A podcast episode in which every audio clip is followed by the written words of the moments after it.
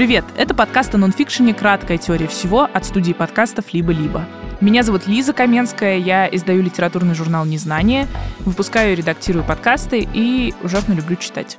Я Саша Баженова-Сорокина. Я филолог, занимаюсь теорией повествования, перевожу книги, преподаю и тоже очень люблю читать. В этом подкасте мы обсуждаем не художественную литературу, которая, как и художественная, бывает очень-очень разной. Такой же двусмысленный, как практики обожания в учебных заведениях для молодых дворянок. И такой же мудрый, как поговорки о сексе в допетровской Руси.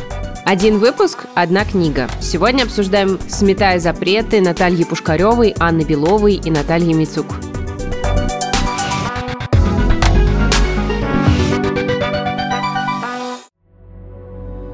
Книга «Сметая запреты. Очерки русской сексуальной культуры XI-XX веков» вышла в издательстве «Новое литературное обозрение» в 2020 году в серии «Гендерные исследования». Это совместная работа трех исследовательниц – Натальи Пушкаревой, Анны Беловой и Натальи Мицук, историков, антропологов и членов Российской ассоциации исследователей женской истории. Разные главы написаны разными авторками, то есть книга больше похожа на сборник статей, чем на цельную монографию. Ученые прослеживают изменения сексуальной культуры в России, особое внимание уделяя именно женской истории. Она в целом мало изучена, а сексуальные ее аспекты подавно. Сегодня мы с Сашей обсудим, как из академического материала сделать научно-популярный, и должна ли книга о женской сексуальности быть феминистской.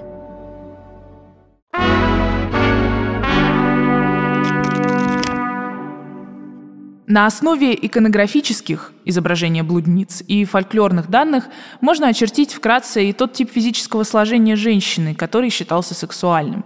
Большая грудь, титки по пуду, Нежная лилейная кожа, широкая вагина, с решето, стань на край да ногой болтай. Как и у многих народов, у русов и московитов выражение мужской силы в фольклоре представал мощный фалос.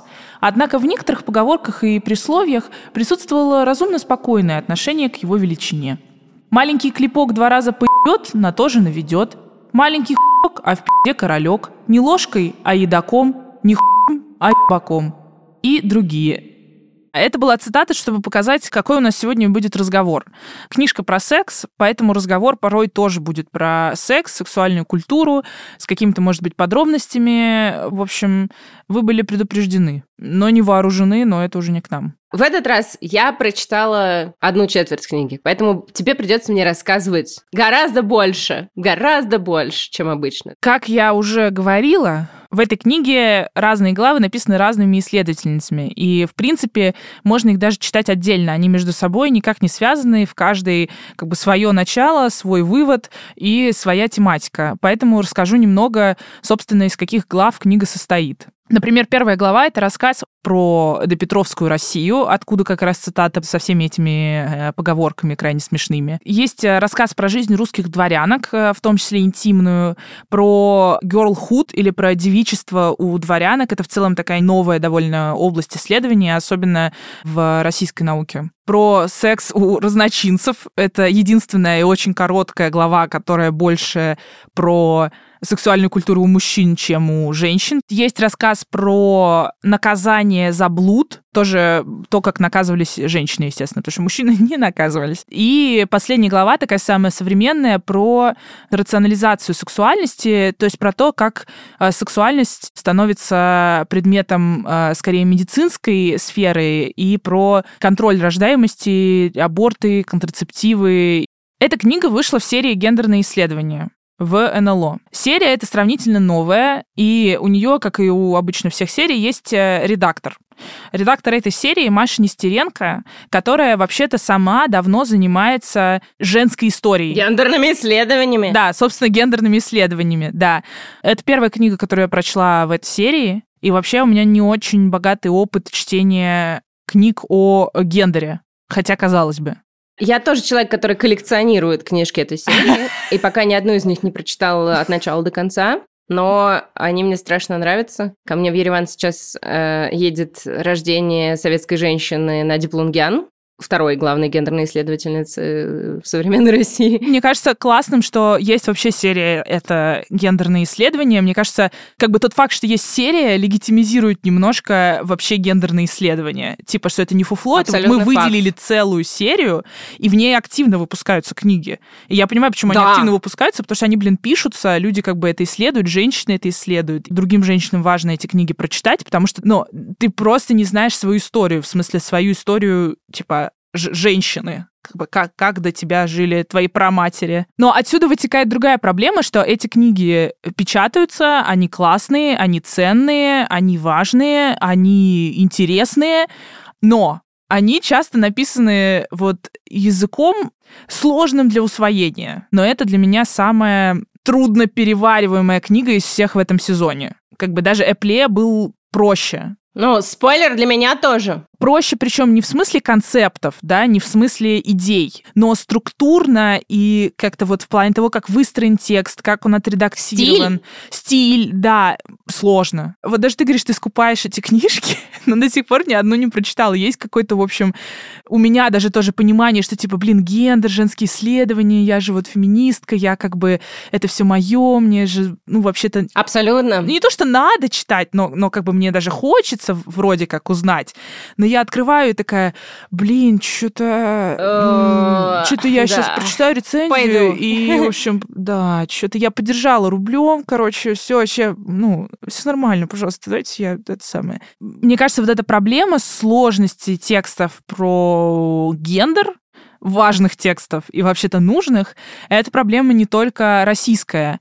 Но как бы на Западе, насколько я знаю, есть еще некоторая прослойка как бы между вот более-менее академическими текстами и совсем таким научпопом, э, где прям вот совсем как бы разжевано. И это в основном такие публицистско-философско немножко академические тексты, но их гораздо проще читать, потому что там есть, э, в общем, автор, авторка, которая довольно четко выражает свою позицию. Ну, в смысле, там присутствует человек, который обозначает тебе свою оптику. Конечно. Вот. А у нас такое пока что, мне кажется, не очень возможно напечатать даже. Я, честно говоря, не уверена, что... Ну, вот прямо сегодня уже да, но еще год назад, я думаю, что это не вопрос был того, что тебе не дадут, а вопрос того, что большинство наших исследовательниц, они только что э, просто мучились и очень-очень много усилий приложили к тому, чтобы их восприняли серьезно. Да. А когда ты несколько лет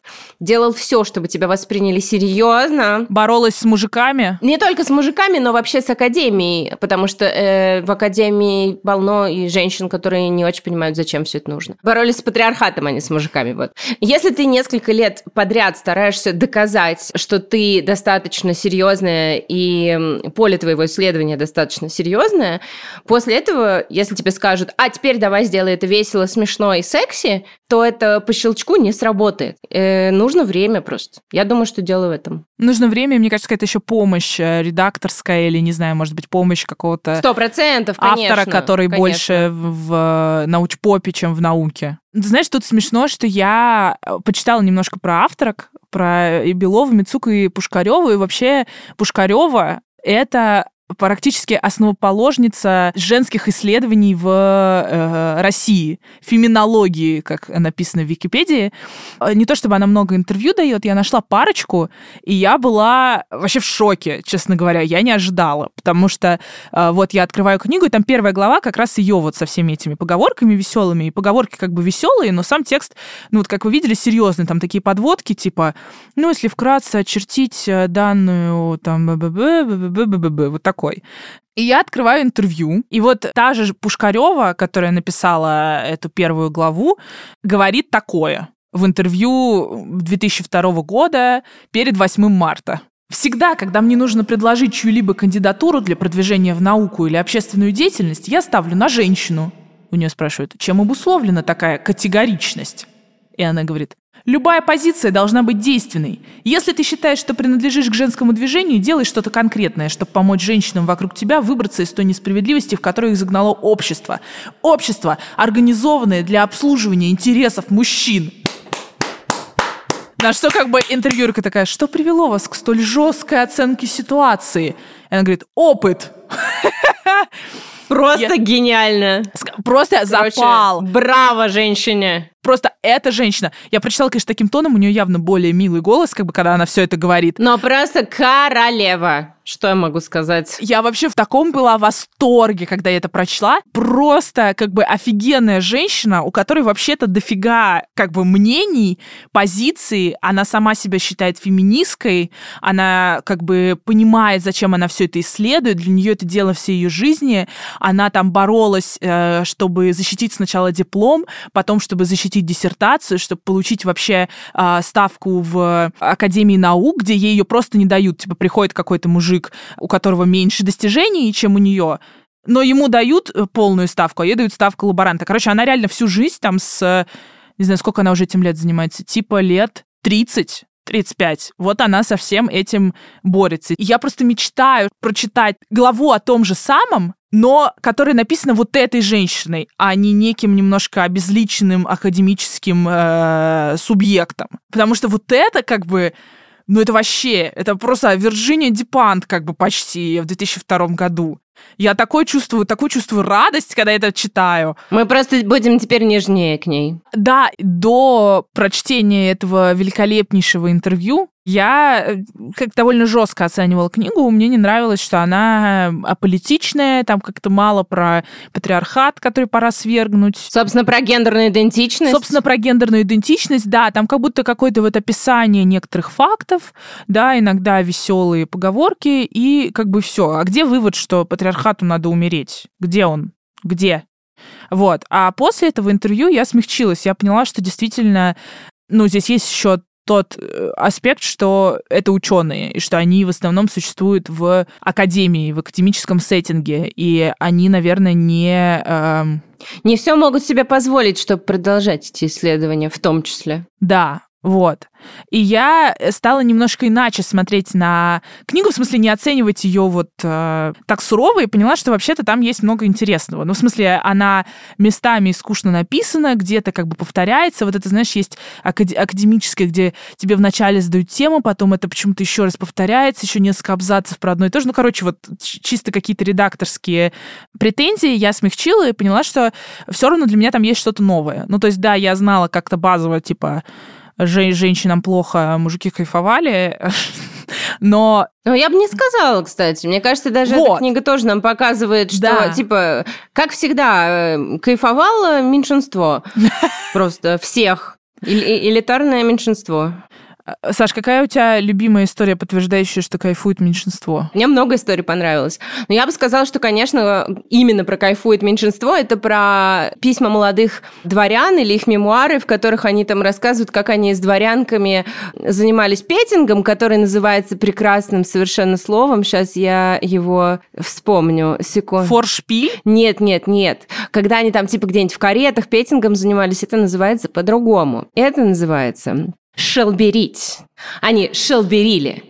Это, по сути, петинг. И как каждый раз они понимали, что девушка, которая абсолютно готова уже на все, что она себя опозорит, или что что-то плохое случится, и поэтому они останавливались в последний момент, просто ну, потому что они такие совестливые. Герои нашего времени. Да, да, умнички какие. Вообще. Молодцы. Молодцы, пацаны. Ну, потом можно предаться греху, а, как там, афедрона, анонизма. Да. Или анафедрона. Да. Нет, нет, афедрон это не туда, это когда в попу. Подожди, а анонизм? Анонизм просто анонизм. Это ананьев грех и есть. Он так, он, он от этого же так и называется. Ананьев? Короче, да. По-моему, да, сейчас я найду. А, смотри, это анонимная брошюра «Онания», распространившаяся в Лондоне, повествовавшая о вреде мастурбации. С этих пор термин «анонизм». А «анан», «анан» – это персонаж пятикнижия, второй сын Иуды, внук патриарха Иакова, который был наказан богом смертью. Вот и все. Жесть. Так что анонизм от анана. Всего не упомнишь, конечно. Моя любимая история, тоже, естественно, из жизни дворянок, про вторые браки женщин. Да. Я вообще почему-то об этом никогда не думала. Но их было довольно много, потому что часто первый брак заключался с довольно как бы престарелым персонажем, значит, который быстро умирал. Слушай, да там чехотка была, но как бы... Но они все, да, они все в целом могли быстро умереть на войне или еще где-нибудь, в общем, на дуэли, там еще что-нибудь. И дальше можно было заключить второй брак. И для женщины это было очень такое освобождающей практикой, потому что, как правило, во втором браке она могла выбирать, у нее было какое-то состояние, может быть, от прошлого мужа. Но она уже вышла из-под власти родителей. Она уже вышла из-под власти родителей, у нее были знания уже о сексе, потому что до первого брака их могло просто не быть как бы вообще она могла ничего не знать. И, соответственно, никакого вообще осознания своего тела тоже могло не быть. А в первом браке, даже если, да, там, интимная близость не супер, как бы, удачная, хотя бы женщина вообще, как бы, понимает, что у нее где, как она устроена, что она хочет, что не хочет, вот. И часто еще второй брак можно было заключить с каким-нибудь э, молодым пацаном, который находится примерно на той же стадии осознания своего тела. И моя любимая а, такая история, это а, история, значит, про отца Фанвизина того самого вот Фанвизина, который недоросль, и вот это вот все. Короче, Фанвизин рассказывает очень э, трогательную, но довольно экстравагантную историю первой женитьбы своего отца которая, значит, была такая. У отца был брат. Брат попал в ужасные долги, вообще прям дикие, неоплатные. Не было никакой уже надежды его от этого всего спасти. А отец был молодой, и, значит, в него влюбилась, э, как пишет Фанвизин, одна вдова, старуха близ 70 лет. Ну, то есть это как бы серьезный возраст. Она, значит, влюбилась и обещала, что если он на ней женится, она брату оплатит все долги. И он из братской любви реально на ней женился. Ему было 18, ей 70. И она прожила с ним, внимание, еще 12 лет. 12, 12. То есть она прожила до 82 лет. И э, мне нравится, как Фанвизин об этом пишет. «И отец мой старался об успокоении ее старости, как должно христианину. Надлежит признаться, что в наш век не встречаются уже такие примеры братолюбия, чтобы молодой человек пожертвовал собою, как отец мой, благосостоянию своего брата. Но это вообще довольно отбитая история. История вся роскошная. А вся роскошная. Я была очень удивлена просто еще, как он это подает, как такой, ну, как жертву, как христианский поступок, как, как вот это братолюбие, короче. И э, эта история про Фанвизина, это из его прям текста. То есть он как бы это на довольно широкую публику э, освещал. Рассказывает, да, и ему как бы норм. Я просто представляю, как сейчас такую историю рассказать. Это, ну, если Алла Пугачева и Максим Галкин всех э, так... Э, фрапируют. С, с фра... Спасибо да. за это, фрапируют, то как бы что, что будет.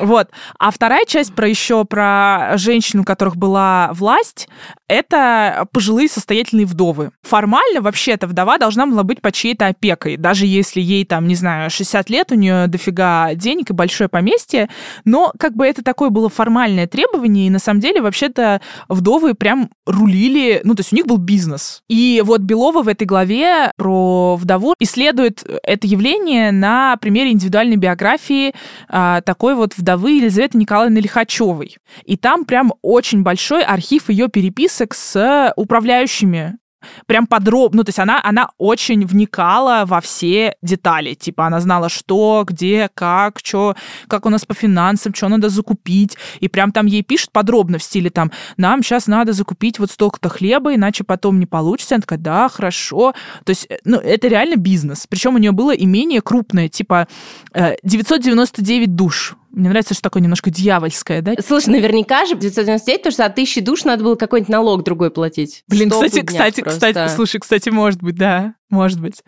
А вот, и она, значит, рулила имением, помогала детям, и источником для Беловой послужила, сейчас я прочитаю это, там ссылки на такое. ДГОМ КАШФ РККД КОФ номер 6324 Д4Л1. Я потратила 15 минут, чтобы понять, что это, но это, короче, рукописная коллекция в Тверском краеведческом музее. То есть это просто какой-то, видимо, довольно внушительный архив ее переписок с э, управляющими, каких-то еще, в общем, бумажек о ее э, состоянии дел. И э, в целом это пример того, как э, в этой книге и Пушкарева, и Белова, и Мицук работают с источниками, потому что источники есть, особенно чем ближе как бы, к нашему времени, тем их больше. Но их просто никто никогда не брал и не пробовал на них посмотреть с оптикой гендерного исследователя. Потому что, ну да, лежат там какие-то письма вдовы, ну как бы... И что с них, да. Да, и что с них? А можно вообще-то их внимательно изучить и сделать некоторые выводы. Например, что вообще-то вдовой было быть неплохо. Возможно, выгоднее, чем женой. Сто процентов. Особенно если это твой первый брак, точно выгоднее, чем женой. Как бы вот прям сто процентов.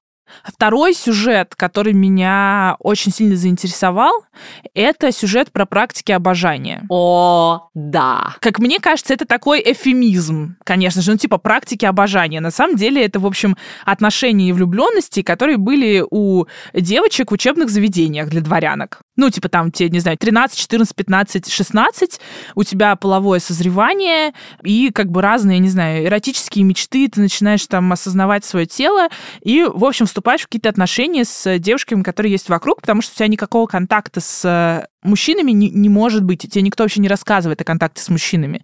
И вот есть э, целая глава, значит, про практики обожания, которую написала Наталья Мицук. Моя претензия к этой главе такова что она вся написана так, как будто все эти отношения порой довольно серьезные. В смысле, там у них могли быть какие-то поцелуи, они прям дарили подарки, они были, ну, это могла быть довольно продолжительная и ну, серьезная. Они проводили друг с другом все свое время. Да-да-да, ну, это прям серьезная влюбленность у них была. Но в книге это все как-то, знаешь, списывается на, типа, сублимация, вот не было мальчиков вокруг, поэтому вот им как-то приходилось, как бы, как будто бы, если бы были мальчики, этого бы не было. И у меня здесь, конечно, как у лесбиянки, встает такой вопрос, что, ну да, наверное, для кого-то это было сублимацией, несомненно но наверняка были какие-то однополые как бы контакты и отношения, которые для этих девушек были, в общем, важны. Там даже есть такие истории приведены. Типа, они потом продолжают переписываться, дружить. Ну, типа, как это можно назвать просто какой-то вот сублимацией? Меня, меня это прям обижает, как просто как, как человека. Я такая, блин, в смысле? Ну, не может быть. Для меня это тоже очень э, такой сложный и интересный вопрос, потому что я читала про обожание, практики обожания еще сильно до того, как эту книжку прочитала, mm-hmm. и во всех, во всех источниках, которые я читала, это просто бесконечное описание, буквально, да, вот поцелуев, значит, бесконечного трогания друг друга, того, как они там ссорятся и мирятся, еще чего-то такое. И дальше как бы просто бесконечно. Но это не то, что вы думаете. Это типа no homo. И для меня это тоже как бы до сих пор абсолютно непонятно. Есть ощущение, что это к вопросу, да, очень часто непризнание квирных отношений во всем его разнообразии, как когда Диккенсон постоянно пытаются все счесть все-таки, ну нет, ну она просто очень дружила со всеми. Угу. И поэтому там вот в твой вкус на моих губах это, конечно, ни про что, нет, ну и так далее.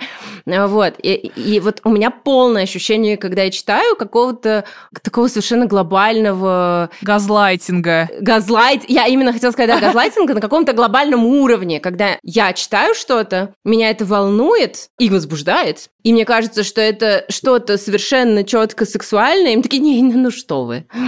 В смысле? Не знаю. Я до сих пор не понимаю, но... Это реально сложный вопрос, потому что, с одной стороны, я боюсь, чтобы это не было вот эти наши, знаешь, влажные мечты, что мы такие, о, и там было, и там вот было, как у нас. Понятно, что там какой-то другой вот это все типа режим чувствования, как бы режимы отношений, и вот это вот все. Но меня еще смутило, что в этой истории, например, упоминается Цветаева, упоминается Сапфо, и, например, Цветаева в ряде еще там с Софией Парнок, с которой у них были очень бурные отношения, абсолютно очевидные, видно отношения, там это как так описывается, что, ну, вот некоторые, значит, эпатажные женщины, вот они вот, вот, вот так вот говорили о своей женской любви, то есть это как будто немножко обесценивается. А потом, например, упоминается Сафо, и говорится, ну, вот Сафо, ну, там тоже практики обожания, там как бы не было ничего сексуального, и вот мы не можем в дневниках... Но, и там такой, типа, мы не можем в источниках, в дневниках девушки не описывали прям вот а, сексуальные практики. Ну да, но они не описывали в целом как бы сексуальные практики практики с мужчинами, с женщинами. Они знали, что их дневники могут посмотреть в любой момент посторонние люди. Come on, ты не будешь писать про свои сексуальные практики, если у тебя нет ощущения, что это безопасное место, чтобы да. туда написать. Конечно. Но я не знаю, мне кажется, что, например, а, в этом смысле исследование викторианской культуры и, например, мужских учебных заведений, а, в которых уже мы точно уверены, мы как бы не, нету каких-то у нас сомнений насчет того, что это была не просто сублимация у мальчиков иногда, и не просто практики обожания. И я не очень понимаю, почему предполагается, что вот у мужчин это было все по-настоящему, а у женщин нет. Да. И мне кажется, что это связано с очень типичной идеей. Там же рассказывается, например, в главе про допетровскую Россию тоже, что женщины очень часто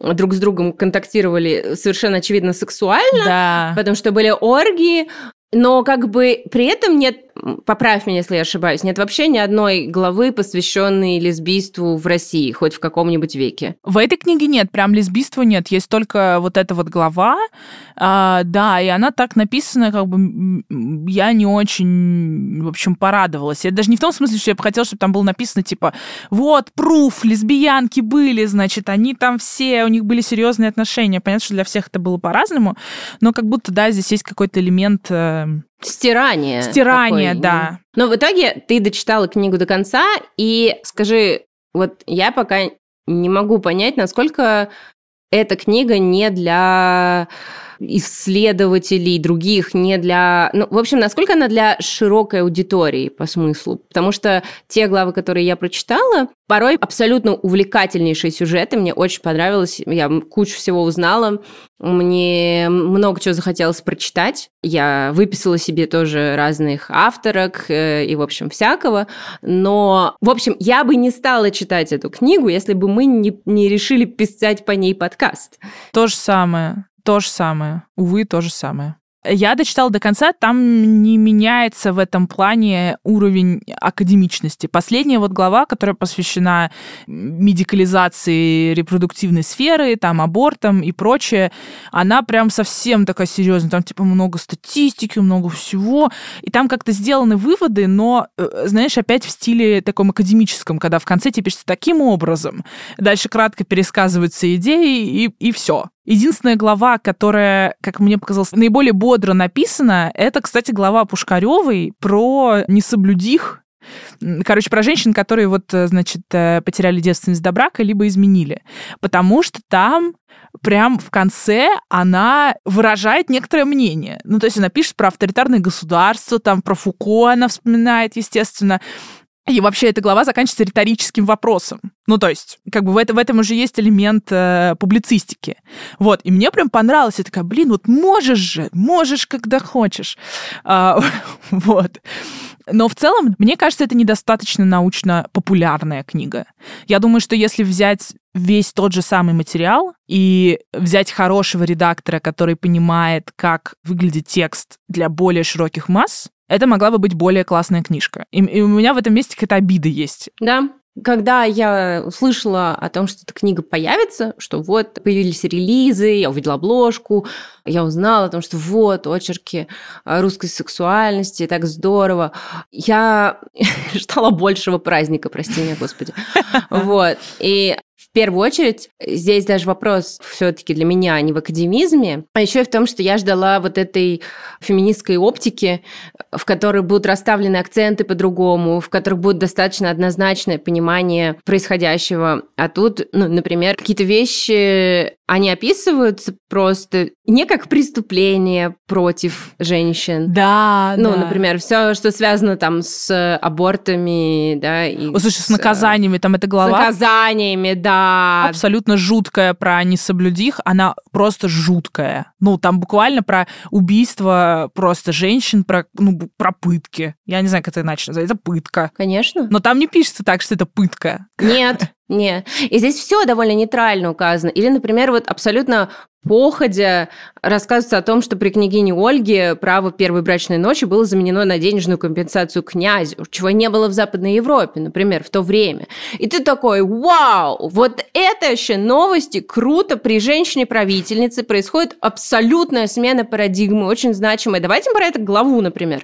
Но это одно предложение. Слушай, ну там, знаешь, даже это можно было бы подсветить, а там, а тут как будто такой да. сплошной текст, э, то есть тебя, ну, как бы в, в хорошем, да, тексте тебя так мягко ведут. Как бы, то есть автор понимает, от чего, куда он тебя хочет привести. А тут нет, тут скорее структура типа в этой главе мы обсудим вот это, вот это, придем к таким-то выводам. Теперь я перечислю факты, которые подтверждают выводы, а теперь я еще раз повторю выводы. Типа, все. И дальше приходится самим э, какие-то эти алмазики для себя добывать. В общем, мне кажется, что это очень интересная специальная литература, которая также может быть богатым источником для кого-то еще, кто, может быть, напишет действительно значимый нон-фикшн текст, который будет уже для самых разных людей, в котором будет больше, возможно, эмоций, э, больше личного взгляда и... Может быть, какие-то параллели с настоящим даже было бы прикольно. Например. Хочется целой картины. Ну, давай тогда посоветуем что-то... Книги, которые больше соответствуют нашему представлению о нон-фикшене.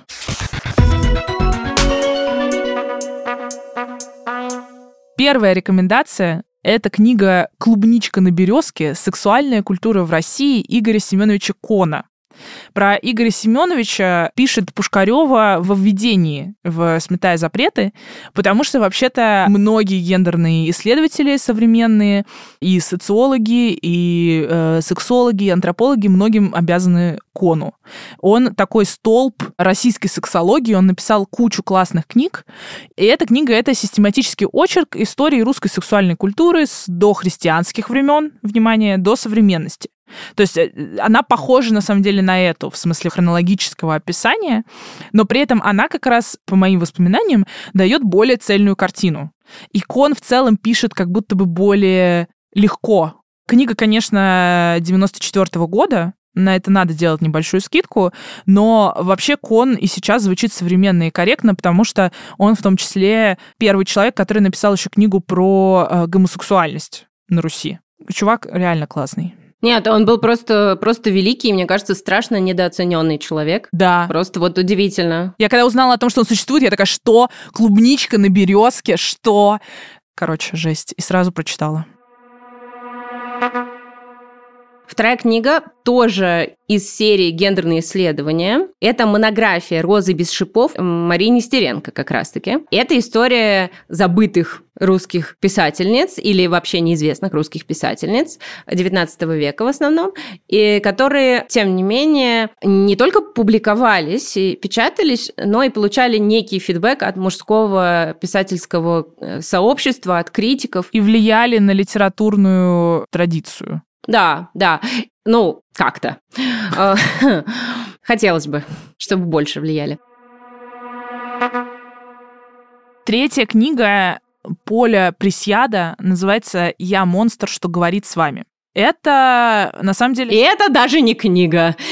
Это даже, да, это на самом деле даже не книга, а, в том смысле, что это переведенный текст э, выступления Пресьяда перед э, тремя с половиной тысячами психоаналитиков в Париже в рамках Международных дней школы Фрейдова дела. Присяда вообще-то тоже как бы знает много про психоанализ и психоаналитику, но при этом еще Присьяда — это не бинарная трансперсона. И Присьяда, получается, обращается к людям, которые вообще-то считают его не очень как бы психически здоровым. Считают его каким-то, в общем, отклонением и его идентичность э, некой э, перверсией.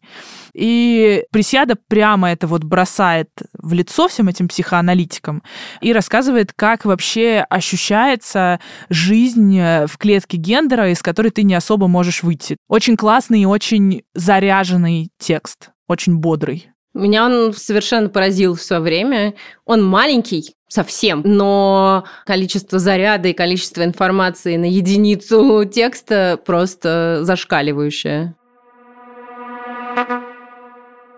Последняя книга – это записки кавалерист-девицы Надежды Дуровой. Это абсолютно уникальная личность в истории России. На самом деле не первая, но одна из первых женщин-офицеров. Но только в данном случае женщина, которая в наполеоновские войны активно служила в армии именно как мужчина. У нее было практически выстроено альтер-эго, она там называлась Александр Дуров, Александр Соколов, еще какие-то варианты. И она очень много раз упоминается как раз в «Сметая запреты», конфликты, потому что это случай женщины, которая просто вот сама себе писала правила, э, делала как хотела, и в любом случае она пишет очень весело, зажигательно, там уровень витальности какой-то запредельный. И хотя это, ну, мемуаристика, а не научно-популярный труд, он прекрасен.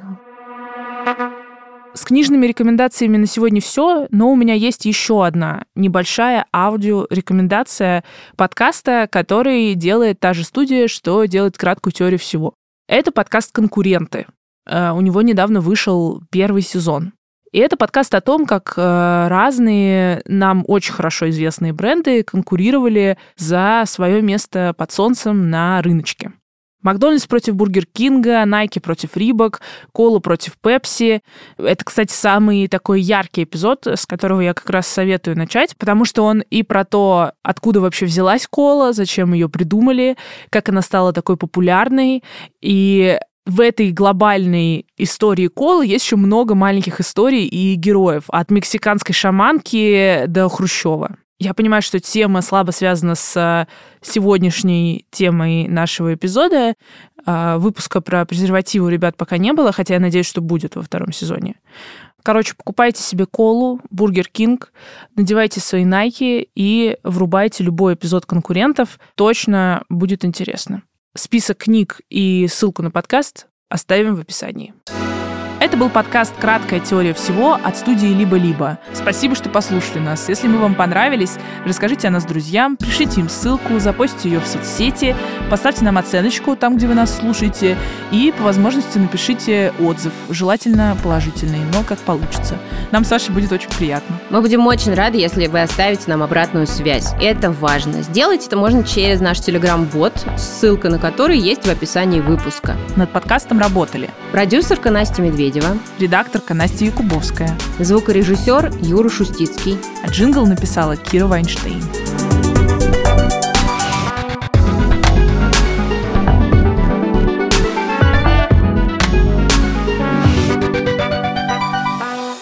Слушайте, а теперь я, я стала разглядывать обложку и поняла, что, может, это мужик, а я-то думала, что это женщина. Да нет, а где мужик? Внизу, ну, типа, ниже. Слева? Слева. Да как это может быть мужик? Типа, у него нос с горбинкой? Ну, потому что у него бакенбарды и я не знаю. Это будет очень смешно, что мы с тобой обе посчитали, что это э, женщина. У нее типа шея побольше. Небинарная персона. Просто меня очень смутили вот сейчас эти бакенбарды. Ну, такая повязка очень э, какая-то, я не знаю, женская. Непонятно. Не, наверное, это все-таки мужчина. У меня тоже ощущение, что это мужчина. Но я не хочу поправляться. Я хочу всем внушать, что это женщина. Я хочу, чтобы все, кто на это смотрел, думали, что это женщина. Загазлайтим их. Или, по крайней мере, сомневались. Что, начнем? Распределись? Да. Я буду кашлять иногда, Настя. Пожалуйста. Главное, ну не дремать. Все остальное...